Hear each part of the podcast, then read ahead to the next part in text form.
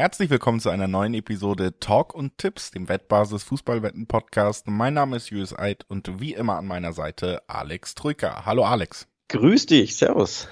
Ja, wir haben aufreibende Pokalduelle unter der Woche hinter uns und äh, nehmen dann sicherlich auch ein paar Eindrücke mit, wenn wir heute über den zehnten Spieltag der Bundesliga reden, der wie immer, wenn dieses Spiel ansteht, sicherlich auch im Zeichen des Topspiels zwischen Dortmund und Bayern steht. Aber auch andere Partien geben eigenes, einiges her. Wir sprechen ja sowieso immer über alle neun Partien des anstehenden Spieltags. Das werden wir auch heute tun. Vorher aber ein paar kurze Hinweise. Sportwetten sind ab 18 nicht für Minderjährige gedacht und alle Angaben, die wir in diesem Podcast machen, sind Angaben ohne Gewähr, einfach weil sich die Quoten nach der Aufnahme jederzeit noch verändern können. Zu guter Letzt, Sportwetten können Spaß, aber auch süchtig machen. Und wenn das Ganze bei euch zum Problem wird, könnt ihr euch an den Support der Wettbasis wenden, sei es per Mail oder per Live-Chat. Oder ihr guckt mal auf spielen-mit-verantwortung.de vorbei. Das also das Vorwort zum zehnten Spieltag, auf den wir, ja, ich finde jetzt auch nicht weniger heiß sind nach den Pokalduellen. Da gibt's ja auch noch eine Menge sehr frische Eindrücke von den Bundesliga-Teams und nicht alle sind gut. Und ähm, deswegen bin ich tatsächlich ähm, ja einigermaßen gespannt, was uns so erwarten wird in dieser Bundesliga. Und wir beginnen erstmal, würde ich sagen, trotzdem recht langsam, was diesen Hype angeht. Wir beginnen mit dem Spiel Darmstadt gegen Bochum, Alex. Ja, wir beginnen mit Darmstadt gegen Bochum und du machst uns gar nicht heiß auf das Spiel. Normalerweise ist die Anmoderation schwungvoller, aber irgendwie klingt das so, Alex, wir müssen leider am Freitag mit Darmstadt gegen Bochum beginnen. Ja, äh, also es ist natürlich Abstiegskampf. So, ja, natürlich Abstiegskampf. Also das kann schon spannend sein. Nur gerade mit diesen Pokaleindrücken sind ja beides Mannschaften, die nicht mal mehr Pokal jetzt gespielt haben. Äh, das natürlich als erstes. Dann äh, gerade Darmstadt ähm, natürlich mit einem horrenden Ergebnis am letzten Wochenende in München, obwohl man auch sagen muss, dass ich glaube, bei dem Spielverlauf man das jetzt gar nicht so anlegen sollte. Erstens als Aufsteiger bei Bayern mal unter die Räder kommen, okay. Zweitens in einem Spiel, wo es drei rote Karten in der ersten Halbzeit gibt und dann kassiert man acht in der zweiten. Da ist einfach alles zusammengefallen. Die letzten Spiele davor war Darmstadt ja eigentlich ganz ordentlich unterwegs, fand ich, ne? Konnten bei, bei Werder gewinnen, konnten ähm, zu Hause gegen Werder gewinnen, sogar mit vier Toren, haben sich auch einen Sieg gegen Augsburg erkämpft, ähm, 2 zu 1, äh, das war ein Auswärtsspiel, haben ähm, gegen Leipzig, ja, das zumindest halbwegs kompakt gehalten gegen eine Spitzenmannschaft, wo sie qualitativ sicherlich nicht mithalten können und dann dieses verrückte Bayern-Spiel, aber wie gesagt, das würde ich persönlich sogar so ein bisschen aus der Wertung ausklammern. Bochumer stehen ja in der Tabelle auch noch schlechter da als die Darmstädter. Es liegt unter anderem auch daran, dass man ja in der 96. Minute noch den Ausgleich kassiert hat gegen ein Mainz, das auch im Pokal wieder bewiesen hat, dass es eigentlich ja zu den schwächsten Teams vielleicht dieses Jahr gehört. Also sehr ärgerlicher Punktverlust noch bei Bochum, zeigt mhm. aber auch eben, was man in der Tabelle sieht. Bochum fehlt immer noch der erste Sieg in der Liga. Da war eine große Chance da. Und die haben auch große Probleme dieses Jahr. Also es ist schon eine Mannschaft, ähm, die ich mindestens so gefährdet sehe wie Aufsteiger Darmstadt und jetzt treffen sie direkt aufeinander. Ja, und für beide ist dann natürlich ganz klar die Prämisse, dieses Ding müssen wir hier gewinnen. Das ist eines dieser wenigen Spiele, bei denen du ähm, ja ganz klaren Anspruch auf drei Punkte hast gegen diesen Gegner. Das gilt sowohl für Darmstadt, das gilt als auch für Bochum im direkten Duell gegen Mitabstiegskonkurrenten ähm, musst du natürlich einen Dreier einfahren, erst recht als Aufsteiger, wenn du ein Heimspiel hast, ne, gegen einen, eine Mannschaft, die klar um den Abstieg spielen wird, die schon letztes Jahr bis zum letzten, vorletzten Spieltag da ganz unten drin war, dann sind das eigentlich die Spiele, wo du sagen musst, da könnte man am ersten noch mit den drei Heimpunkten rechnen. Zweimal haben sie ja schon gewonnen, also eine große Chance für Darmstadt. Ja, und bei Bochum drehst du es natürlich um und sagst dir, ja, wir haben noch keins gewonnen von neun, waren jetzt natürlich knapp dran gegen Mainz, aber wenn du nicht gegen einen Aufsteiger gewinnst, auch mal auswärts, denn zu Hause, klar, können sie jeden immer ärgern, auch die großen Mannschaften, das haben sie ja bewiesen in den letzten Jahren, aber auswärts, wo man sich traditionell ja auch schwer tut, wo willst du gewinnen, wenn nicht im Darmstadt, ne? Als, als VfL Bochum. Von daher ist das eine Partie, die müssen beide Mannschaften müssen ganz klar hier den Dreier vor Augen haben. Ähm, für Bochum aber ein bisschen schwierig, denn es geht ja gegen den Aufsteiger und gegen die taten sie sich in den, äh, zuletzt sehr, sehr schwer. In der Vorsaison hat Bochum interessanterweise alle vier Spiele gegen Aufsteiger verloren. Also irgendwie liegen da die Bundesliga-Neulinge den Bochumern nicht und das birgt dann auch eine Chance für Darmstadt, ne, den Dreier hier mitzunehmen. Ja, also ist ja durchaus, ähm, sage ich mal, ein Pattern, was man kennt, weil Bochum ganz klar auch einer dieser Vereine ist, die gerne Underdog-Fußball spielen. Ne? Und wenn dann vermeintlich noch größerer Underdog kommt, dann haben wir es oft gesehen, gerät man natürlich an die Grenzen. Ist sicherlich keine Mannschaft, die auf einmal das Spiel gestalten kann, wenn sie mehr den Ball hat, als sie es eigentlich gerne haben möchte. Und, ähm, Du hast es gesagt, beide brauchen den Sieg. Es fällt mir aber schwer, hier einen Favoriten auszumachen. Die Quoten liegen auch noch recht dicht beieinander. Ne? 240er auf die Darmstädter, 280er auf die Bochumer. Also auch da fällt schwer, so einen richtigen Favoriten auszumachen. Wir haben, oder ich habe gesagt, ich würde gerne das Bayern-Spiel von Darmstadt so ein bisschen rausnehmen. Was du aber auch nicht rausnehmen kannst, dann sind ja zumindest die Platzverweise, die auch Sperren bedeuten. Ne? Mit Gersula und Maglika fehlen da auf jeden Fall zumindest zwei potenzielle Startelf-Spieler. Die werden dieses Wochenende dann eben deswegen auch gesperrt sein. Also insgesamt fällt es mir hier sehr, sehr schwer, wirklich einen Sieger auszumachen. Und gerade unter dieser Voraussetzung noch, die du eben auch gesagt hast, nämlich beide brauchen eigentlich in diesem Spiel den Sieg, tendiere ich vom Gefühl her dazu zu sagen, Mensch, vielleicht gehen beide dann trotzdem unzufrieden ins Bett. Also das Unentschieden zum Auftakt gleich ja. tippen. Letztes Jahr übrigens war ähm, Bochum in der Fremde auch nicht sonderlich prickelnd. Deswegen hatte ich ja gesagt, bei Aufsteigern, da musst du am ersten noch die drei Punkte einkalkulieren oder anpeilen, weil es sonst einfach wenig Spiele gibt, in denen du in der Fremde drei Punkte holst. Letztes Jahr gab es zwei Auswärtssiege in 17 Spielen für die Bochumer und auch nur drei Remis. Also sehr, sehr, sehr, sehr dürftig, was sie da in der Fremde ähm, geliefert haben gibt nicht viele Mannschaften, die noch schwächer waren. Also das ist eine große Chance für Bochum, aber ne, zu Hause wäre es was anderes mit, mit Blick auf die Auswärtsauftritte äh, regelmäßig, auch wenn man in Leipzig natürlich das 0-0 ermauern konnte, aber da war ja auch ein Quäntchen Glück mit dabei. Also ich würde schon auch sagen, die 2,85 auf Bochum, die sind sehr, sehr hoch und sehr, sehr interessant, aber auch mir fällt es schwer. Also ich würde auch eher sagen, doch eher auf Darmstadt tippen, wenn sich einer durchsetzen sollte. Ja, also auch mein Gefühl, dass das tatsächlich eher in die Richtung geht, aber ich könnte mir eben vorstellen, dass wir uns am Ende in der Mitte treffen da. So ein 1-1 vielleicht zwischen beiden Mannschaften wäre dann auch der Tipp, beide treffen, wenn man nicht im Dreiweg agieren will, weil beide sicherlich ja einfach qualitativ über 90 Minuten auch Probleme haben, das Niveau aufrechtzuerhalten. Wir bei Bochum gesehen kassieren sogar in der 96. dann eins, wo du auf keinen Fall eins kassieren solltest. Also ja, für mich geht der Tipp so ein bisschen Richtung Unentschieden. Ich glaube, da werden beide nicht hundertprozentig zufrieden sein. Und dann gehen wir weiter zu zwei Mannschaften in unserer Besprechung, wo mindestens eine auch nicht hundertprozentig zufrieden sein dürfte. Das sind die Kölner, die Gastgeber. Die spielen gegen Augsburg. Augsburg und Köln ja beide keinen guten Saisonstart hingelegt, beide unzufrieden. Aber in Augsburg hat man reagiert und kann tatsächlich ähm, einen veritablen Trainereffekt auch vorweisen. Ne? Beide Spiele gewonnen. Finde auch beide Spiele unter Jes Torup, der da ja an der Seitenlinie jetzt steht, nicht nur gewonnen, sondern ja auf eine sehr, sag ich mal, eindrückliche Art. Ne? Äh, gegen Wolfsburg zu Hause 3 zu 2 gewonnen und das eben auch ja, nach Rückstand. Also man hat da relativ späten Doppelschlag geliefert, 81. dann das 3-2 gemacht. Ähm, also ist da stark zurückgekommen. Das natürlich erstmal eine Leistung, gerade wenn du aus einem Trainerwechsel kommst, finde ich. Also das muss man schon sagen. Und dann haben wir davor natürlich auch das 5-2 bei Heidenheim gesehen. Auch da hat man gezeigt, dass man resistent ist, lag nämlich nach einem Doppelschlag früh 2-0 zurück. Also hat auch dieses Spiel gedreht und das ja wirklich eindrücklich. Und ähm, das macht natürlich ein bisschen Hoffnung gegen ein Köln, wo es in eine andere Richtung geht. Es gab diesen positiven Ausreißer Derby, da hat man nochmal gesehen, worauf Baumgart und Köln bauen, nämlich Emotionen. Da, da ist irgendwie viel nochmal übergesprungen, was diese Mannschaft ausgemacht hat. Aber was wir drumherum gesehen haben, Alex, das war schlägt in die Kerbe, die wir hier schon ein paar Mal angesprochen haben bei den Kölnern. Ne? Am Wochenende 6-0 bei Leipzig untergegangen, wehrlos. Selbst Baumgart hat gesagt, Mensch, das hat mir nicht mal, was die Körpersprache angeht, irgendwie noch was gegeben.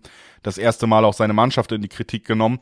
Interessanterweise hat es nach dem Spiel, nach dem Pokal aus bei Kaiserslautern nicht gemacht. Das Ergebnis liest sich aber auch schmeichelhafter, als es war, meiner Meinung nach. Denn man lag 3 zu 0 beim Zweitligisten zurück, war wirklich wehrlos, war die schlechtere Mannschaft. Man hat gesehen, ein Marc Uth, der langsam von der Bank kommen kann wieder, ein Jan Thielmann, die fehlen und die sind jetzt langsam wieder da. Das hat schon ein bisschen Schwung reingebracht, aber auch da. Zweitligist verloren, weite Strecken, unterlegen gewesen, spielerisch, offensiv, was den, was den Sturm angeht, eigentlich viel zu wenig Qualität im Kader und das wusste man vorher. Und es ist ein schwacher Kader und ein Trainer, der sie vielleicht nicht mehr ganz so auf die Spur kriegt, dass überzukompensieren. Meiner Meinung nach Köln seit zwei Jahren überm Level. Das lag am Trainer. Funkt funktioniert er nicht mehr und ich bin echt geneigt bei sowas und das kennen wir auch schon, das ist im Podcast, gerne in so eine Krise zu tippen. Ne? Wir haben jetzt hier eine Mannschaft mit aufsteigender Formkurve und eine Mannschaft, die, bei der ich mir vorstellen kann, bei allen Verdiensten, dass sie nicht mit diesem Trainer die Saison beendet und dann kriegen wir halt zwei 90er Quoten auf Augsburg, ne? Mutig, mutig, ähm, wieder gegen den FC zu tippen, aber quasi mit dem Trend zu tippen. Ne? In die Krise reintippen heißt ja mit dem Trend zu tippen. Da gab es ja einen, äh, einen bayerischen Fußballmagnaten, der ja den schönen Spruch prägte, the trend is your friend. Uli Hoeneß war das. Und dem folgst du quasi mit dem Tipp, wenn du sagst, hier, du hast eher Augsburg auf dem Zettel 92er Quote, natürlich super interessant.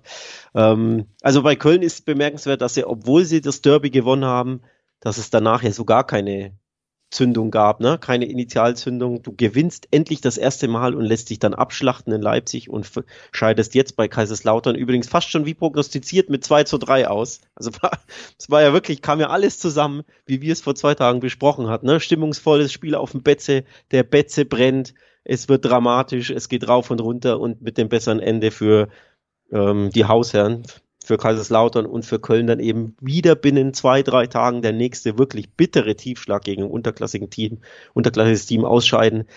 Also es läuft nicht viel zusammen, es ist wirklich große Krisenstimmung. Deswegen kann ich verstehen, dass du sagst, Trent ist nicht Kölns Friend und der Trend bei Augsburg äh, stimmt und dann tippst du auf die Augsburger. Ich habe noch so ein bisschen Resthoffnung auf Köln, denn das ist ja auch, ich habe es ja gerade bei Darmstadt-Bochum angesprochen, das ist eines dieser Spiele aus Kölner Sicht generell, wenn du Augsburg zu Gast hast oder Darmstadt oder Bochum, ne, diese Kaliber. Wenn du da nicht gewinnst, Julius, gegen wen denn dann? Gegen wen willst du denn gewinnen, wenn nicht zu Hause gegen Augsburg? Das ist, ja, ist jetzt ein komischer Hoffnungsmacher, wenn man so formuliert, aber du weißt ja, worauf ich hinaus will. Das ist eigentlich die Kragenweite, auch wenn du in der Krise bist, die musst du als FC zu Hause doch besiegen können. Ja, weiß ich nicht, ne? Also Augsburg hat in den letzten zwei Spielen unter dem neuen Trainer acht Tore geschossen in der Bundesliga alleine. Das ähm, stimmt. Und, und Köln hat neun kassiert in den letzten zwei, unter anderem drei gegen den Zweitligisten. Und wie gesagt, für mich ist es auch so ein bisschen echt, wir machen diesen Podcast ja schon ein bisschen länger zusammen, Alex. Und das heißt, wir geben oft Tipps für, für Spiele ab.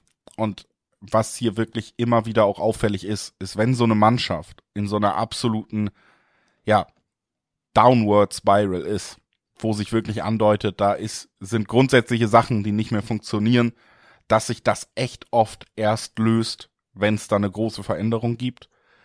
Und deswegen bin ich auch aus der Erfahrung, ähm, die wir jetzt schon länger hier sammeln können, ähm, bin ich da sehr geneigt, in diese in diese Negativläufe auch zu tippen, weil es gibt im Fußball immer Gründe dafür, wenn die sich so lange ziehen und nicht ein magisches, jetzt spielen sie wieder ähm, wie vor zwei Jahren. Ne? Also für mich tatsächlich Augsburg hier gute Chancen, den, den starken Start von Torup eben fortzusetzen. Also Julius Eid will mal wieder, wie so oft übrigens, den Trainer entlassen.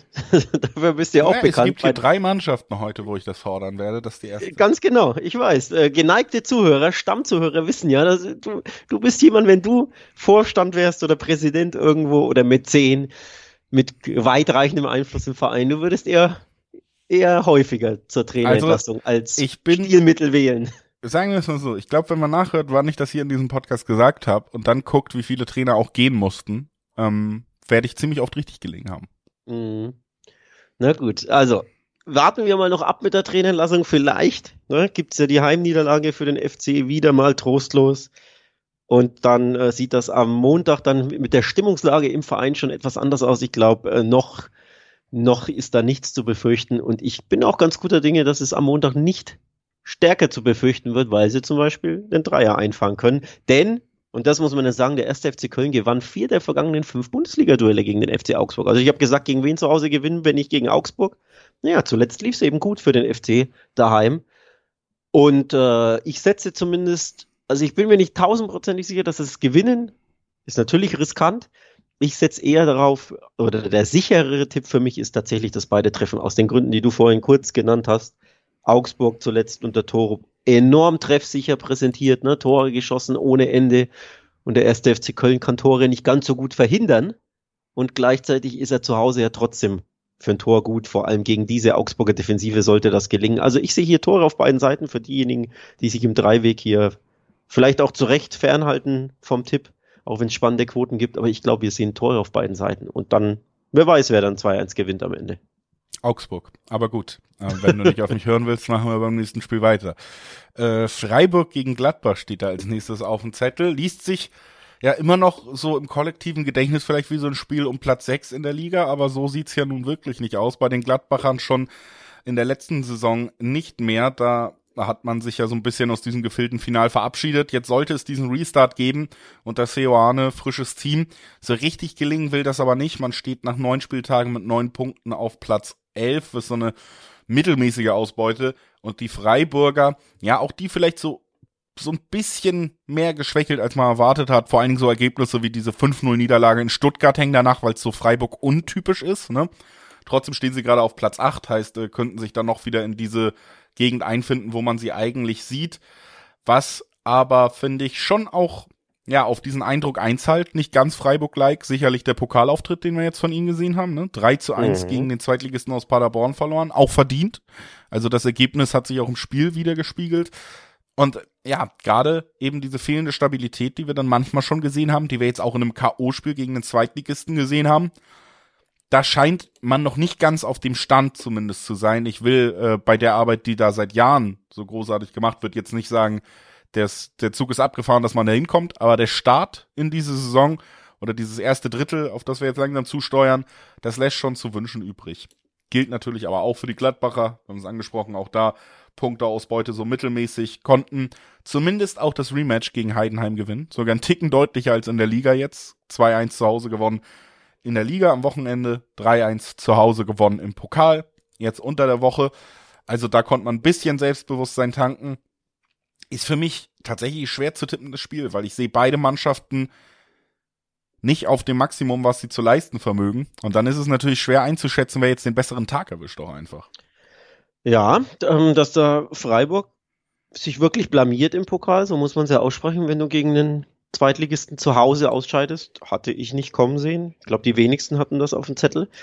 Ähm, also wenn wir bei Köln von einer Pokalblamage reden, muss man bei Freiburg das erst recht tun. Ähm, das wesentlich leichtere Matchup, wie ich fand, und dann zu Hause verloren. Das ist definitiv eine Blamage. Gründe sind, finde ich, eher ähm, da zu suchen, dass der Kader sehr, sehr dünn ist, weil sie einige verletzte Spieler haben. Also grundsätzlich eine Dreifachbelastung für einen Verein wie Freiburg eh schwer mit Europacup, Bundesliga und dann alle drei Tage und dann jetzt auch noch Pokal unter der Woche eh schon generell schwer, auch wenn du einen breiten Kader hast. Aber sie haben eben viele Verletzte. Ne? Günther mit dem äh, gebrochenen Arm, Kiere fehlt seit äh, fehlt seit Wochen, Monaten. Philipp, Lienhardt und Salai fehlten jetzt auch verletzt gegen Paderborn und das sind dann, dann schon fünf, sechs Spieler, die du im erweiterten Kader einfach sehr, sehr nötig hast, eben für solche Spiele. Und wenn du da nicht rotieren kannst, da kommt Müdigkeit dazu und eben ein hochmotivierter Gegner, der einen ganz guten Freistoßschützen auch hat. Ja, dann geht's überraschend mal schief. Also die Personallage, die macht mir ein bisschen Sorgen bei Freiburg. Und bei Gladbach ist die Frage, haben wir beide Heidenheim vielleicht etwas zu stark geredet in den letzten zwei Folgen? Denn gegen die hat ja Gladbach jetzt zweimal recht komfortabel sogar gewonnen, ne? Ja, weiß ich nicht. Ich meine, wir ähm, nehmen dann natürlich die Eindrücke mit, die wir vorher von Heidenheim gesehen haben und die waren ordentlich. Ich glaube, wir haben vielleicht eher ein bisschen unterschätzt, dass Gladbach sich langsam fängt und dass dieses Projekt durchaus Potenzial hat. Also ich glaube, es ist eher dann doch ein Lob äh, für, für die Gladbacher Arbeit, die so langsam vielleicht doch zu fruchten scheint. Ich meine, der Kader ist ordentlich aufgestellt. Man hat vor allen Dingen viele Altlasten jetzt eben endlich mal abgeworfen. Man hat einen Trainer, der zumindest in der ersten Saison mit Leverkusen ja gezeigt hat, dass er einen guten Job macht, der auch bei seinen Stationen vorher, auch wenn es nicht in den großen Ligen war, einen sehr guten Job gemacht hat. Und natürlich ist Gladbach für mich eine Mannschaft, wenn da die Stimmung ähm, und die Form jetzt mal in eine richtige Richtung geht und dann, dann sehe ich sie auch in der Lage, da zumindest in der oberen Tabellenhälfte sich, sich anzudocken. Ne? Ich finde es, wie gesagt, bei diesem Spiel recht schwer zu tippen, weil Freiburg äh, seit Jahren mal nicht diese Mannschaft ist, wo man genau das bekommt, was man erwartet. Ne? Und das äh, ist natürlich ärgerlich. Das hat das Tippen bei Freiburg-Spielen oft leicht gemacht. Und Gladbach ist ja sowieso seit Jahren gut für jede Enttäuschung. Egal wie gut man sie vorher einschätzt. Deswegen tue ich mir ein bisschen schwer. Ich möchte aber zumindest erwähnen, dass wir bei der doppelten Chance auf Gladbach hier also die Mannschaft, die mit den besseren Ergebnissen zumindest anreist, bis zu 1,8er Quoten bekommen. Das ist für eine doppelte Chance eine echt ordentliche Quote. Und wir haben auch das Unentschieden mit drin, was ich mir tatsächlich auch gut vorstellen kann. Ne? Also bei so einem Spiel, wo man sich gar nicht entscheiden kann, gibt es zumindest auf zwei von drei Ausgängen, die ich beide für möglich halte, noch eine ordentliche Quote. Ich glaube, das kann man auf jeden Fall erwähnen. Ähm, und ist dann auch, glaube ich, die Richtung, in die ich tendieren würde, um, um mir zu ersparen, hier einen ganz klaren Sieger zu tippen. Ja, und wenn man den aber tippen möchte, findet man auf beiden Seiten sehr, sehr interessante Quoten vor. Die Freiburger mit einer Zweierquote auf dem Heimsieg und noch interessanter wird es bei Gladbach mit Dreierquoten. Also wer ins Risiko gehen möchte und sagen will, naja, wenn Freiburg hier dermaßen angeschlagen daherkommt und schon gegen Paderborn zu Hause verliert, dann gibt's vielleicht den einen Konter hinten raus, wenn es lange unentschieden steht und dann fällt das 2-1 in der, weiß ich nicht, 83. für Gladbach per Kick-Konter und dann kommt die Dreierquote bei Gladbach an. Kann man sich ja auch gut vorstellen und da stand es eben lange unentschieden. Will ich nicht ausschließen wollen für mich. Kann ich mir, wie gesagt, gut vorstellen, A, den Punktverlust der Freiburger, wenn es nur ein Remis gibt oder wirklich sogar einen späten Gegenschlag der Gladbacher. Denn ich glaube, vom, vom spielerischen her oder vom, vom taktischen Auftritt her werden wir hier ein Gladbach sehen, das auf Konter lauert und ein Freiburg sehen, dass sich das auch wieder anrennen muss zu Hause, weil sie ja die drei Punkte natürlich wollen und weil Gladbach wahrscheinlich eher abwartend agiert und dann gibt's vielleicht ein paar Parallelen zum, zum Paderborner Spiel, ne? da war es ja auch ähnlich. Paderborner standen hinten drin, konnten umschalten, Freiburger waren müde, taten sich schwer und wurden dann eben per Konter kalt erwischt teilweise.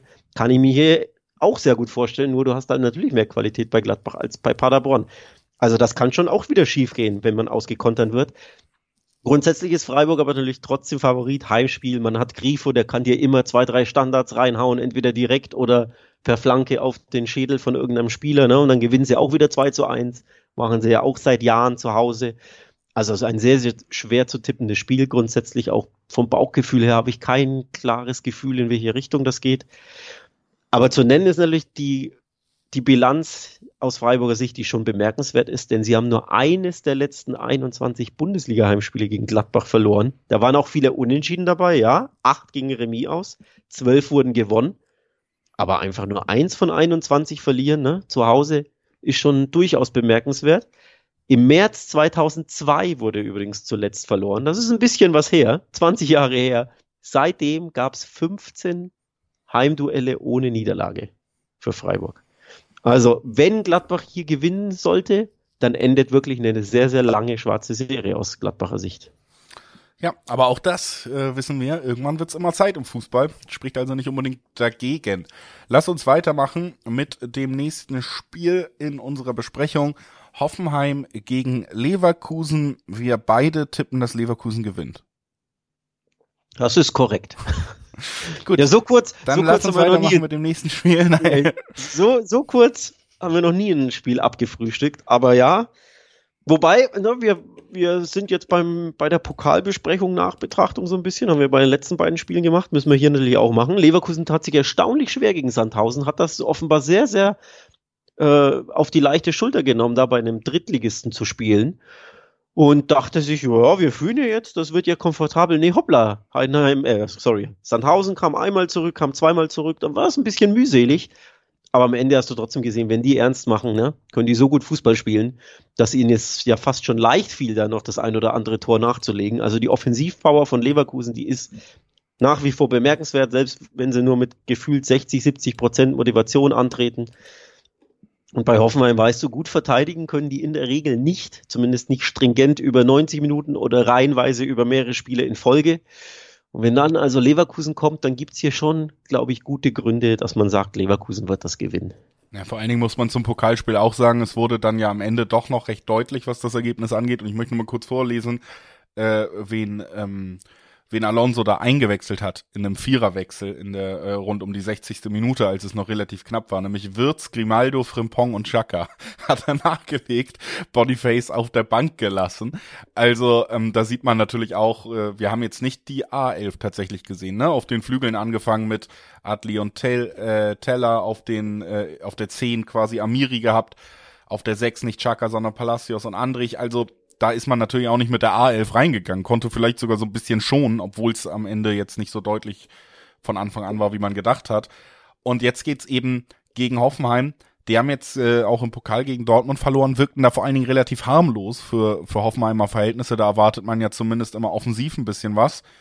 und das liegt sicherlich auch daran, dass auch Hoffenheim von einigen Verletzungsproblemen geplagt war und ist. Ne? Es fehlt immerhin äh, immer weiter ein Grammar Kramaric, der ein Spielertyp ist, der natürlich auch ganz anders ist als ein Wout Wekos, der da vorne unterwegs ist. Es fehlt auf den Außen ein Karaschabek, den man da eigentlich lange gesehen hat. Also es ist schon so, dass auch bei Hoffenheim ein paar Spieler fehlen und dass man einfach in der Qualität eh schon nicht an Leverkusen rankommt und dann eben auch nicht in der Breite.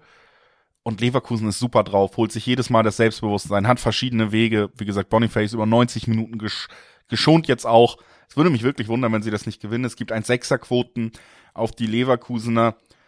Ich bin mir ziemlich sicher, dass wir hier auch mehr als zweieinhalb Tore sehen werden, wenn man das noch insgesamt kombinieren will, denn Leverkusen alleine dafür schon gut. Hoffenheim auch eine Mannschaft, die prinzipiell immer mal was beisteuern kann, sei es defensive Anfälligkeiten oder offensiv dann doch diesen einen Moment. Für mich, ähm, ja, Leverkusen gewinnt über 2,5 Tore und eine Mannschaft, die sich so langsam dann doch zum veritablen Titelkandidaten spielt. Und die Kombi bei deinem Tipp finde ich sehr interessant mit Leverkusen gewinnt und Over-Tore.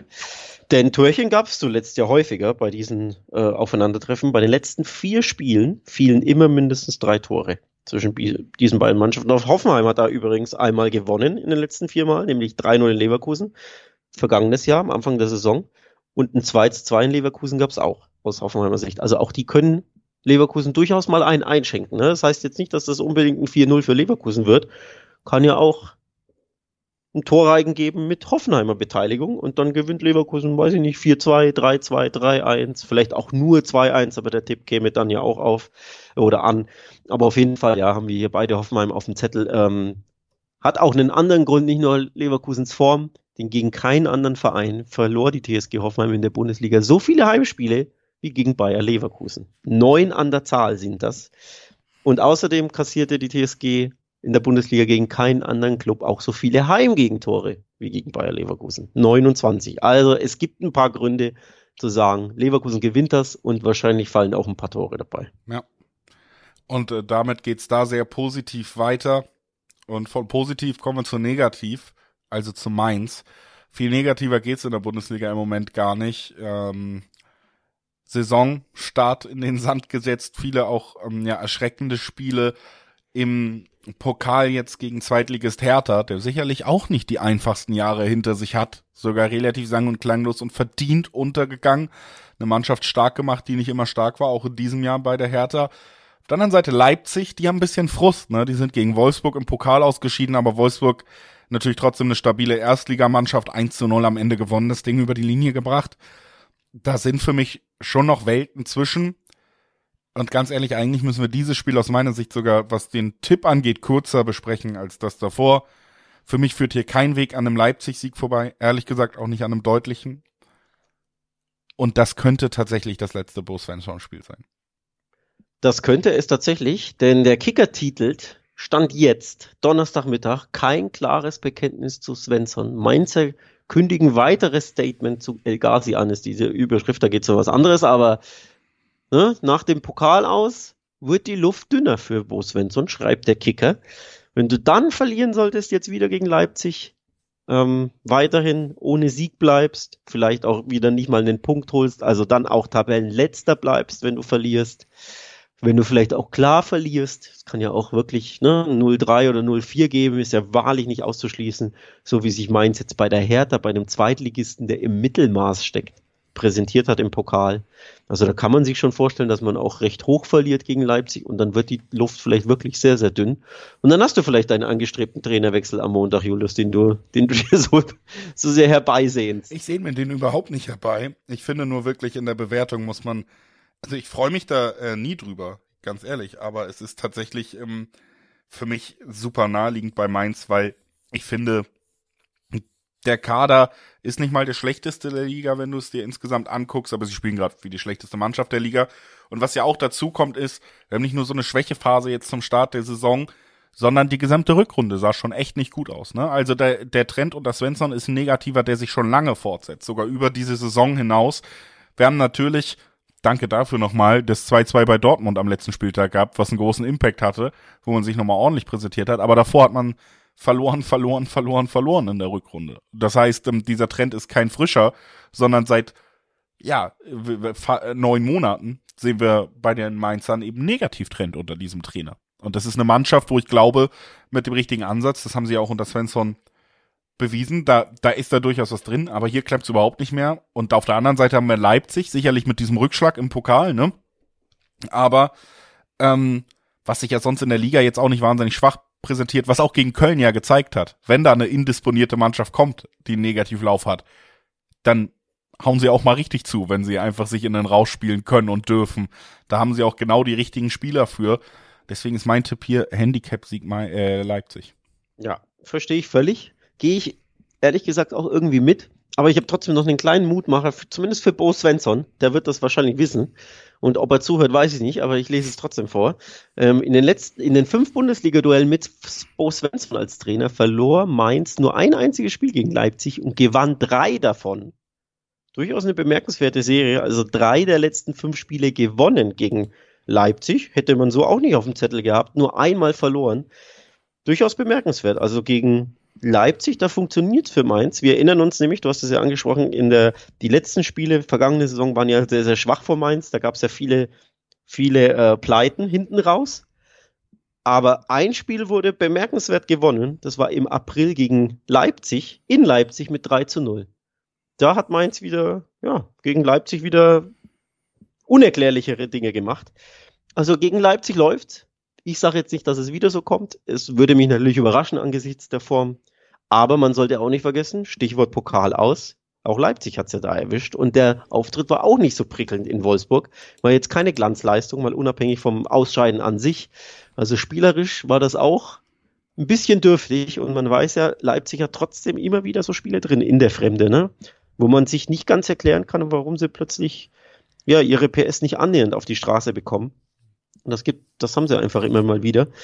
Von daher, angesichts dessen, sei es nun mal erwähnt, Svenssons Mainz kann die Leipziger durchaus ärgern, aber in der aktuellen Kondition, die die Mainzer haben, fällt es mir einfach schwer, das zu sehen, ja. Wie gesagt, meiner Meinung nach funktioniert das Konstrukt einfach nicht mehr so und Svensson Mainz, als alle gemacht haben, was er wollte, ja, Svensson meint, wo niemand mehr macht, was er will, nein. ähm, was wir wollen, ist immer mal den Hinweis loswerden, dass ihr auf wettbasis.com vorbeischauen könnt.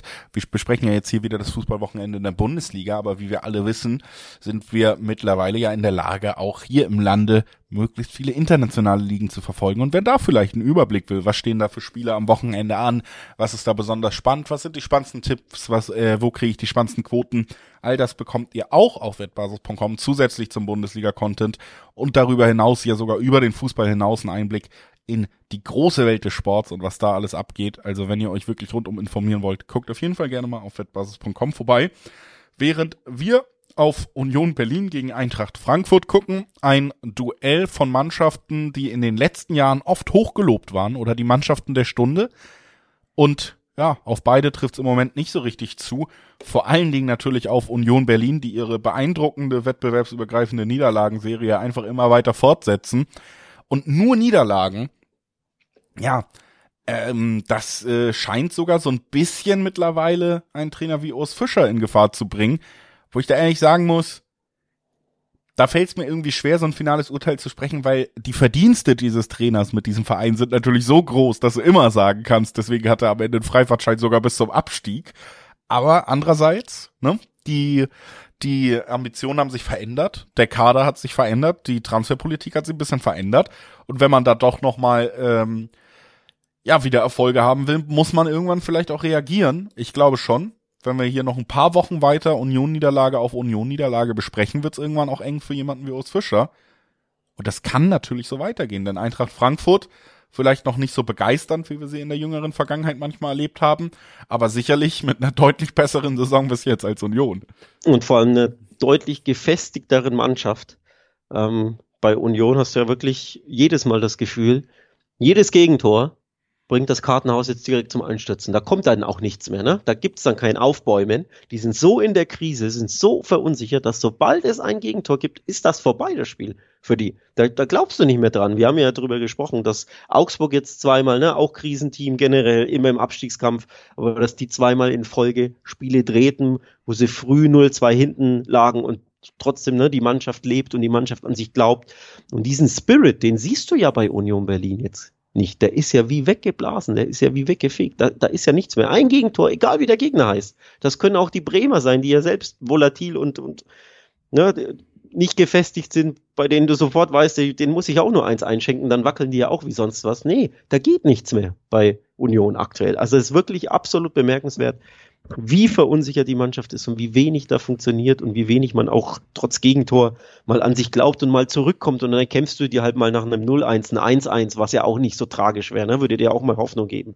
Aber das gelingt ihnen einfach nicht. Das ist absolut bemerkenswert, wie, ja, tief man da in der Misere steckt. Ähm, sieben Saisonniederlagen sind es in der Bundesliga jetzt schon.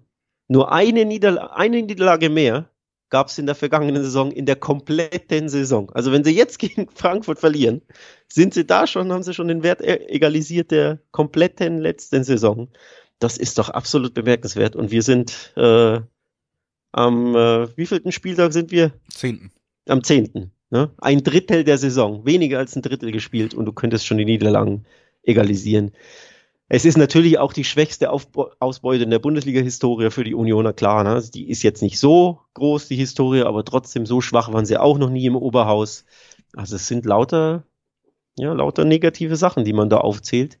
Und deswegen, ich, irgendwie habe ich, ich hatte zuletzt ja das Gefühl, vielleicht können sie wenigstens mal den Negativtrend stoppen gegen Stuttgart hatte ich es, glaube ich, getippt und gegen Bremen dachte ich, okay, zumindest ein Unentschieden, weil es ist ja doch nur Werder. Aber irgendwie fehlt auch mir jetzt so ein bisschen die Hoffnung zu sagen, naja, okay, vielleicht wird es ja ein Unentschieden gegen Frankfurt.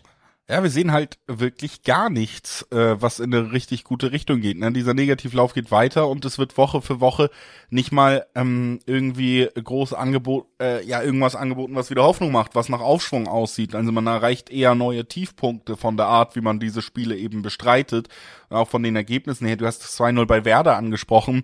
Da war man ja wirklich ähm, am Ende lange Zeit teilnahmslos, was Union nicht so wirklich entspricht. Die Tore fallen dann fast ohne Gegenwehr, ne? Also diese lang, ein langer Ball auf Duxch, der da rüberlupfen kann, unbedrängt, dass du überhaupt diese Zeit hast. Das ist ja, also es fühlt sich nicht so an, als würde diese Mannschaft gerade auf einem Weg aus der Krise raus sein, als würden wir positive Signale sehen.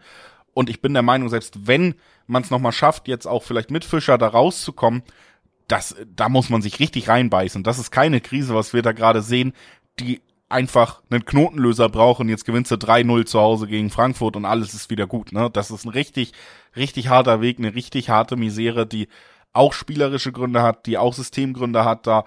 Ähm, und ich sehe hier nicht, dass wir ein richtig starkes Union sehen. Das würde ich echt ausschließen. Diesen Sprung sehe ich im Moment nicht. Dafür waren sie bis jetzt zu schwach.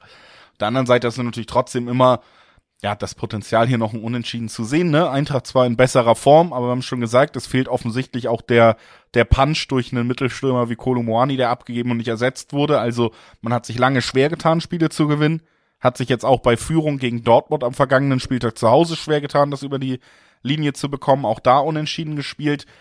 Deswegen, ich habe so ein Restgefühl, dass Union sicherlich hier den ersten Schritt Richtung Zurückkämpfen machen könnte. Vielleicht mit einem richtig ekligen 1-1 oder 0-0. Mhm. Ja. Ähm, das ist so ein Gefühl, was ich irgendwie bei diesem Spiel habe. Und gerade Frankfurt hat natürlich auch in der jüngeren Vergangenheit, egal, unabhängig von der Form, immer mal wieder schwache Gegner gerne aufgebaut, überraschenderweise. Ne? Das kommt das auch noch dazu. Also, ich tendiere hier, wenn auch vielleicht ein bisschen überraschend, zu einem Unentschieden-Tipp. Ich glaube, Union Berlin kann nicht 20 Spiele in Folge verlieren. Irgendwann wird ein Punkt mal wieder kommen. Zu Hause sicherlich die Chancen auch besser als äh, irgendwo anders und Frankfurt eine gute Mannschaft, um sich zumindest vielleicht so ein kleines Stück zurückzukämpfen. Also mein Tipp tatsächlich unentschieden. Ja, finde ich nicht komplett aus der Luft gegriffen, das Remis. Ähm, denn ja, wie du es angesagt hast, die, die Diva vom, vom Main, die ist ja doch durchaus da mal für bekannt, ähm, ja, nicht immer so gefestigt durch die, durch die Republik zu fahren bei reihenweise Spielen in Folge, wie man es eigentlich erwarten würde. Das sind immer mal wieder ja auch, vor allem auch zu Hause, Punktverluste dabei gewesen, auch in den letzten Jahren, ne, wo ich mir auch dachte, nee, das gewinnen sie jetzt locker zu Hause gegen ein Wolfsburg, das irgendwie fünf Spiele nicht, nicht äh, verloren oder so. Und zack, gab's nur ein Unentschieden zu Hause. Also das ist bei Frankfurt immer wieder mit einkalkulieren, dass er ja ein bisschen diefenhaft manchmal auftritt und vielleicht dann doch nur ein Remis in der Fremde zustande äh, bekommen überhaupt. Ne? Sie sind ja eh die Remis-Könige der der Bundesliga bisher mit fünf an der Zahl. Keine andere Mannschaft in der Fußball-Bundesliga hat ja mehr Unentschieden gespielt. Also so überraschend wäre es nicht. Sie sind auch wieder schwer zu schlagen, das sagen wir bei Dortmund auch jedes Mal, aber sie haben halt auch erst drei Spiele gewonnen. Das darf man auch nicht vergessen. Ne? Das ist auch ein bisschen dünn bei Frankfurt. Drei von neun nur gewinnen. Dafür, damit bist du siebter in der Bundesliga. Ist jetzt gar nicht so schlecht. Aber zwölf Türchen in neun Spielen und nur drei Siege sind halt auch ein bisschen dünn. Da kann es halt auch einfach mal 1-1 ausgehen. Ne? Wenn du ich predige es ja immer wieder, es reicht ja ein Standard. Das ist, das gilt ja für Freiburg und für Union seit Jahren wie für keine andere Mannschaft. Ein gefährlicher Standard, den dein Innenverteidiger einnickt und schon gehst du entweder in Führung oder erzielst das 1 zu 1 und dann kannst du natürlich da mal Punkte mitnehmen. Will ich gar nicht ausschließen. Bemerkenswert finde ich übrigens, die letzten vier Spiele endeten immer 2 zu 0 fürs Heimteam. 2-0 Frankfurt, 2-0 Union, 2-0 Frankfurt, 2-0 Union. Äh, da war ein Bundes äh, Pokalspiel mit dabei, nicht nur Bundesliga. Aber könnten vielleicht endlich mal beide treffen, also diese, dass diese Serie mal durchbrochen wird, dass nur eins, ein Team äh, trifft, das kann ich mir auch gut vorstellen, dass man sagt, jetzt treffen mal wieder beide, nachdem es viermal in Folge nicht geklappt hat, mit Toren auf beiden Seiten treffen jetzt mal äh, beide Mannschaften. Ja, 1-1, wie gesagt, wäre zum Beispiel so ein Ergebnis, was mich überhaupt nicht wundern würde. Lass uns hier mal den Deckel drauf machen, damit wir zum Topspiel kommen können, das sicherlich äh, sehr, sehr viel besprochen wird, wie immer. Dortmund gegen Bayern. Ich habe da keine Statistik, aber es scheint mir auch äh, recht ungewöhnlich, wenn man auf die letzten zehn Jahre guckt, dass es ein Duell ist, wo keiner der beiden auf Platz eins der Tabelle steht. Ne? Bayern steht auf Platz zwei hinter Leverkusen, die wir am Nachmittag ja auch in der klaren Favoritenrolle sehen. Die könnten also potenziell sogar fünf Punkte von den Bayern weg sein, wenn dieses Spiel angepfiffen wird schon und Dortmund nochmal zwei Punkte dahinter auf Platz 4, 21 Punkte. Das ist der Tabellenstand vor diesem großen Spiel. Natürlich kommt dazu auch noch die ganz große Pokalsensation, Alex. Borussia Dortmund hat souverän über 90 Minuten gewonnen. ja, die große Pokalsensation, ganz genau. Ich habe übrigens eine Frage für dich, mit der ich einsteigen will. Wann gab es den letzten BVB-Sieg gegen die Bayern? Supercup nicht mit eingerechnet. Ja, ja, dann äh, muss man ja nicht hier, äh, also das ist natürlich unfair, wenn du äh, jetzt noch Sachen rausstreikst, aber ich kann es dir ehrlich gesagt gar nicht so richtig sagen. Ich schätze, ähm, wir haben das 3-2 zu Hause gehabt gegen Bayern, als äh, Reus getroffen hat. Im 3-2. Das ähm, Ergebnis äh, ist korrekt. War das 2018? Warte mal, Torschütze ist auch korrekt, ja. Da hat Reus einen Doppelpack sogar erzielt. Ja. Ich guck's gerade nach. Der hat Dortmund 3 zu 2 gewonnen. Das war in der Saison, ganz genau, 18, 19, ja. im November 2018. Paco Alcácer, ja. man erinnert sich an ihn, hat den Siegtreffer erzielt in der 73. Das war tatsächlich der letzte Sieg des BVB. Völlig richtig, Julius. Ja. Stark. Und auch da Gegen bewahrheitet sich, was wir schon damals wussten, äh, no Paco, no Party. Ne? Seit er ja. weg ist, dann nichts mehr geholt. Jetzt wird man sagen, ja, Moment, 2018, okay, ist ein bisschen her, aber jetzt so lang auch nicht, okay, fünf Jahre, ne? Aber die beiden treffen sich halt jedes Jahr zweimal, mindestens zweimal und im Poka äh, Supercup ja auch ab und zu. Und deswegen ist das einfach trotzdem schon sehr, sehr lange her, dass Dortmund ein Bundesligaspiel gewonnen ja. hat gegen die Bayern, ähm, weil sie sich eben so häufig treffen. Also die letzten zehn Spiele wurden allesamt nicht gewonnen aus Dortmunder Sicht und es gab dabei nur ein Remis. So lange ist dieses Spiel her. Ja, aber das Remis ist nicht so lange her. Es war das letzte Heimspiel. Äh, 2 Ganz zu genau. 2, Modest äh, Tor relativ spät. Marco Reus übrigens wunderschön Volley geschossen da im November 2018. Wollen wir noch mehr äh, persönliche Geschichten dazu erzählen? Ich habe das Spiel in Prag gesehen, das weiß ich auch noch. Deswegen kann ich mich so halb, kann ich, ich halbwegs einordnen. Der, ähm, der Paco, ich, ich konnte nur einordnen für mich jetzt retrospektiv, dass damals im Herbst 2018 der Paco Alcázar-Hype ja noch groß war, weil das ja seine, ja, Monate des Fames waren und danach die Sternschnuppe, ne, die hielt nicht ganz so lange, die Alcacer-Sternschnuppe bei Dortmund, aber das war noch ja, da war der Hype um den BVB noch recht groß, weil Al Alcácer ja gefühlt alle, was waren es, 40 Minuten ein Tor erzielte, ne? Ja. Okay, jetzt mal Deckel drauf hier über diese äh, Abschweifung. Wir sind sowieso die nettesten Menschen der Welt, aber irgendwann müssen wir das ja ansprechen, Alex. Bayern München hat gegen Saarbrücken verloren. Also das ist ja auch noch ein Vorzeichen, was wir hier reinnehmen müssen, bevor wir über lange Durststrecken äh, sprechen. Sicherlich war die Durststrecke von Saarbrücken nach so einem Sieg in einem Pokal noch länger als die von Dortmund bis zum letzten Sieg äh, gegen Bayern. Bayern München 14 Spiele gewonnen in Folge oder äh, ungeschlagen gewesen in dieser äh, in, in Folge vor dem Pokalspiel, dann gegen einen Drittligisten rausgeflogen, gerade nachdem man auch geführt hat. In der ersten Halbzeit nicht weiter drauf aufgebaut, vielleicht sogar halbwegs verdient das 1-1 bekommen. Alles danach natürlich absolutes Freakspiel. Bayern war sicherlich nicht schlechter als Saarbrücken insgesamt, aber trotzdem schwerer Schlag. Genauso schwerer Schlag. Mathis de Licht wird äh, mindestens vier bis sechs Wochen ausfallen nach einer Knieverletzung auf diesem Platz. Heißt, äh, wir sprechen hier über eine Bayern-Mannschaft, die super dünn besetzt ist. Auch. Einen Innenverteidiger hat, in Kim. Richtig, wir können immer noch spekulieren, ob Upamecano nach Krankheit zurückkehren wird, aber der ist ja sowieso immer mal in Spitzenspielen für kleine Ausrutscher gut und dann ohne Training quasi am Start. Ne? Wir haben auch noch Fragezeichen im Mittelfeld, bei einem Goretzka zum Beispiel, der auch noch nicht wieder trainiert hat. Das bedeutet, ja, selbst da könnte es eng werden, ne? wenn du sagst, wir müssen den, den Leimer zurückziehen in die Innenverteidigung, dann hast du da eine Innenverteidigung aus Leimer und Kim und keinen Sechser, der die absichern kann, obwohl du nicht eine wirklich gute Innenverteidigung aufstellen kannst. Also personell. Kein Sechser übrigens deswegen, um es kurz auszuführen, denn Kimmich ist gesperrt. Kimmich ist nämlich auch noch gesperrt, kommt auch noch genau. dazu. Heißt, wir haben hier echt eine Situation, wo Bayern, finde ich, sehr, sehr viel Tribut zahlt für eine Kaderplanung, die in der Defensive viel zu dünn war und das konnte dir auch jeder sagen eigentlich. Ne? Wir haben trotzdem eine Ausgangslage, bei der Bayern größtenteils souverän in die Saison gekommen ist und natürlich über eine herausragende Offensive weiterhin verfügt, über sehr viel Qualität, die sicherlich auch Borussia Dortmund oft wehgetan hat in der Vergangenheit und auch dieses Jahr wehtun kann. Aber insgesamt, ganz ehrlich, ähm, wir haben jetzt einen negativen Eindruck von den Bayern bekommen, wie es laufen kann. Wir haben diesen sehr dünnen Kader und ich finde diese Defensivprobleme, die wir gerade gesagt haben, das ist schon auch ein Unterschied. Da reden wir bei weitem nicht von der bestmöglichen Aufstellung. Und auf der anderen Seite, das müssen wir natürlich auch mit reinnehmen, reden wir über ein Dortmund, das sich in den letzten Wochen in eine Form ja gekämpft hat, die ein bisschen Hoffnung macht, nämlich vor allen Dingen eine Form einer Mannschaft, die nicht zusammenbricht, die nicht verliert, sagen wir hier auch immer wieder.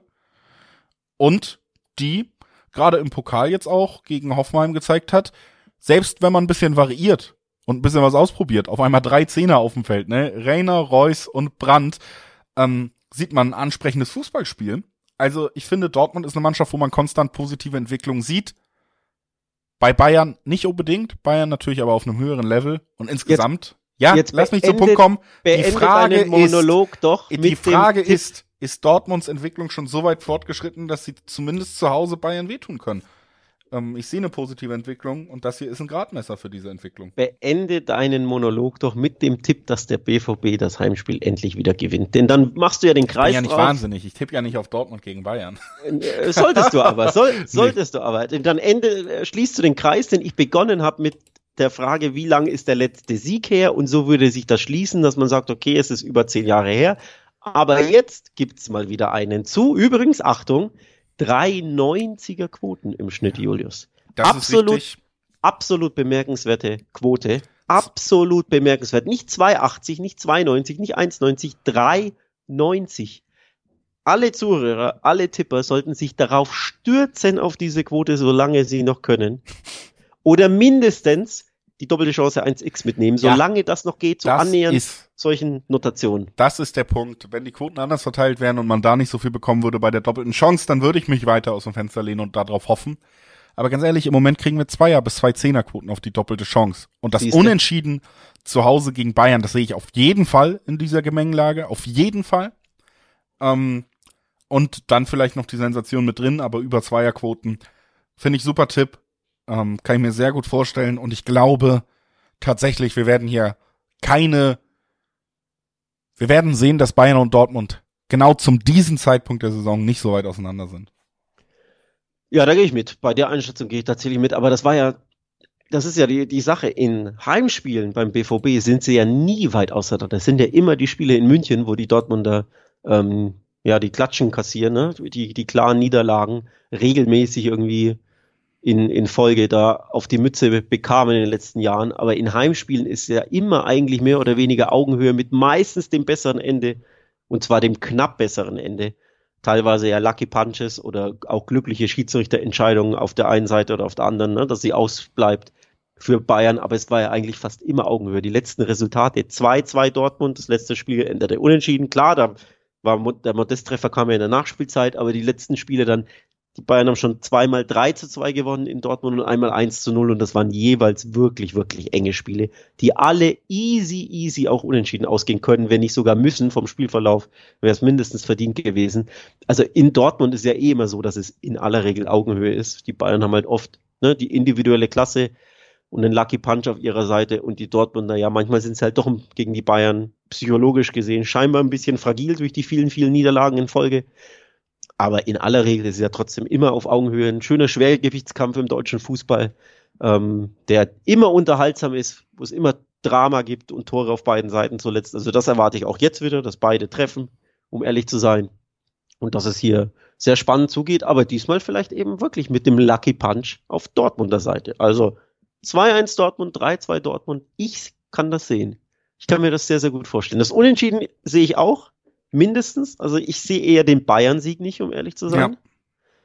Weil das, weiß ich nicht, nach dieser Saarbrücken-Woche, okay, es würde natürlich wieder zu Bayern passen, das muss man auch dazu sagen, ne? Die wurden jetzt gekitzelt, geärgert und was man ja von Bayern oft bekommt nach einer großen Niederlage, nach einer schwerwiegenden Niederlage, ist eine Reaktion in aller Regel. Ne? Dafür sind sie auch bekannt, vor allem in der Bundesliga, dass wenn sie angepiekst werden, dass sie eine Reaktion zeigen. Das ist einfach. Äh, ja, ja, aber ich finde schon, man redet auch bei vielen dieser Einschätzungen mittlerweile dann über eine über eine Bayern-Generation, die so langsam eben nicht mehr da ist. Ne? Also bis auf Müller und jetzt Neuer, der noch mal kurz nach dem Skiurlaub da ins Tor darf wieder, ähm, hast du ja natürlich diesen Umbruch vollzogen.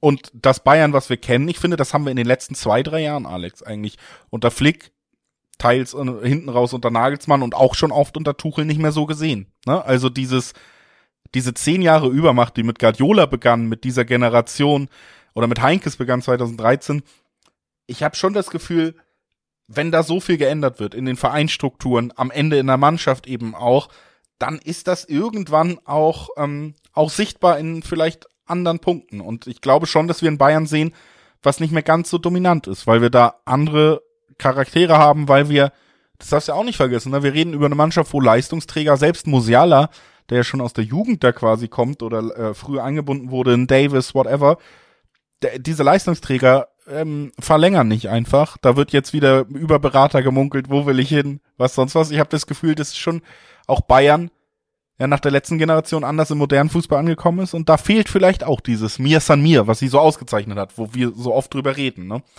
Und deswegen sehe ich Bayern ein bisschen anders und sag mal so, ich habe sie unter Tuchel noch nicht so gesehen mit diesen, wir zerschießen jetzt alles komplett, wie wir es gewohnt waren. Und das dürfte Dortmund vielleicht auch entgegenkommen. Am Ende, hey, ich habe meinen Tipp gesagt, doppelte Chance. Ich hoffe auf ein intensives Spiel, was ein bisschen Hoffnung macht. Aber was man auch sagen muss, ist, wenn es so kommt, ne, Unentschieden oder Dortmund-Sieg, großer Profiteur Bayer Leverkusen. Ja, absolut. Unentschieden oder Dortmund-Sieg, sage ich auch, gehe ich auch mit. Die Quoten geben es auch her, dass die doppelte Chance super lukrativ sind. Ich gehe aber sogar noch einen Schritt weiter. Ich lege allen diesen 390er Tipp auf Dortmund nahe, weil die Quote mich einfach da wirklich zum, zum Spielen veranlasst, lockt und reizt. Es ist ein super Value und auch sportlich gesehen. Ich kann es mir vorstellen, dass es, ja, eine kleine negative Woche bei den Bayern gibt mit zwei Pleiten in Folge, nicht nur der einen, sondern zwei großen Niederlagen sogar, denn in Dortmund verlieren ist mit Blick auf die Bundesliga-Tabelle ja schon eine große Sache dann. Also ich bin sehr, sehr gespannt, freue mich tatsächlich sehr auf dieses Spitzenspiel und wir haben es ja auch angesprochen, die Personallage, wir wollen ja die Bayern auch gar nicht so schlecht reden, aber die Personallage ist halt einfach ne, sehr, sehr kritisch. Neuer ist jetzt auch noch nicht in Topform, ich weiß gar nicht, musste der überhaupt fünf Bälle halten in den letzten zwei Spielen, also auf sein Tor gekommen. Ne? Die, zuletzt war ja in Saarbrücken gefühlt alles drin, was auf sein Tor kam. Die, die zwei Schüsse da gegen Darmstadt wird er jetzt auch nicht so viel gehalten haben. Ähm, also von daher, ne, vielleicht wird er auch ein bisschen mehr geprobt und man merkt, hoppla, ganz ins Eck gekommen ist er jetzt noch nicht, weil er noch nicht in Topform ist und kassiert so vielleicht eins. Also da ist einiges drin in diesem Spiel und es gibt gute Gründe zu sagen, die Dortmunder holen mindestens den einen Punkt, wenn nicht sogar alle drei. So ist es, würde ich auch auf jeden Fall mitgehen und dann eben auch sagen, lass uns nochmal schnell diese Folge zu Ende bringen. Wir haben jetzt dem Spitzenspiel die gebührende Aufmerksamkeit gebracht, haben noch zwei Sonntagsspiele, ähm, sind schon recht weit in unserer normalen Aufnahmezeit. Äh, deswegen würde ich sagen, lass uns gucken, ob wir das vielleicht sogar ein bisschen schneller besprochen bekommen, auf Kosten eben dessen, dass wir jetzt das Topspiel sehr gut besprochen haben. Als nächstes steht Wolfsburg gegen Bremen auf dem Programm Ich muss sagen, hier fällt es mir tatsächlich recht leicht. Ich glaube, dass Wolfsburg hier sehr gute Chancen auf drei Punkte hat. Werder oft nicht so stabil, wie es Wolfsburg ist. Wolfsburg mit Wind, einen Stürmer, der trifft, wenn er muss. Und auch natürlich Pokalrückenwind. Mit Pokalrückenwind, ganz genau. Und mit Werder, ja, die meistens nicht so stetig sind, unterwegs sind, ähm, bei denen du auch nie so richtig weißt, ja, welches Gesicht zeigen sie jetzt. Das ist einfach immer ein bisschen, äh, bisschen schwer zu prognostizieren. Also ich finde auch die stabilere Mannschaft sollte Wolfsburg hier sein. Muss natürlich dazu sagen, letztes Jahr hat es Wolfsburg nicht geschafft, Werder zu schlagen. Da gab es nur ein Remis. Aber das kann ich mir jetzt auch vorstellen, weil Wolfsburg zuletzt ja auch immer ne, unstetig war. Aber unterm Strich ist hier der VfL, glaube ich, schon auch zu Recht favorisiert. Ne? 1,70er Quoten auf Wolfsburg, um das mal auszusprechen, und 4er Quoten auf Werder. Heißt natürlich auch wieder schönes Value auf Werder-Seite, aber dann doch einen klaren Favoriten mit den Wölfen.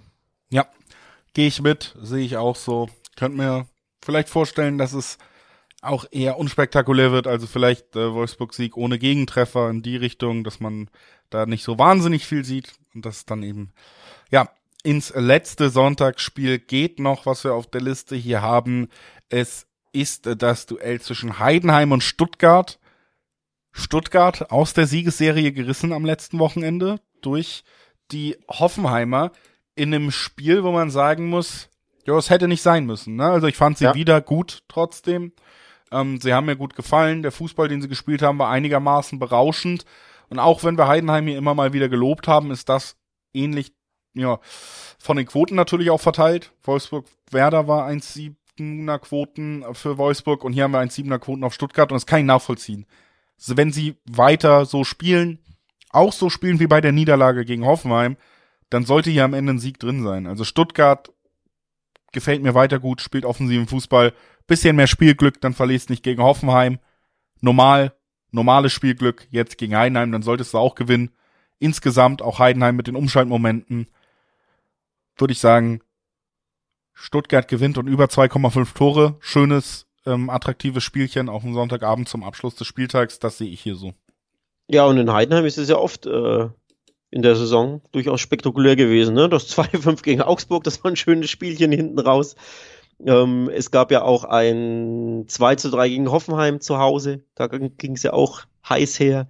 Also in Heidenheim gibt es durchaus ein paar schmackhafte Spiele. Aber zuletzt ist die Form natürlich ähm, ja, abhanden gekommen. Ne? Es gab reihenweise Niederlagen in Folge. Jetzt Gladbach zweimal, darunter Pokal. Augsburg habe ich genannt. Sie haben in Frankfurt 2-0 verloren. Sie haben in Leverkusen 1 zu 4 verloren. Also es gab schon einige Niederlagen.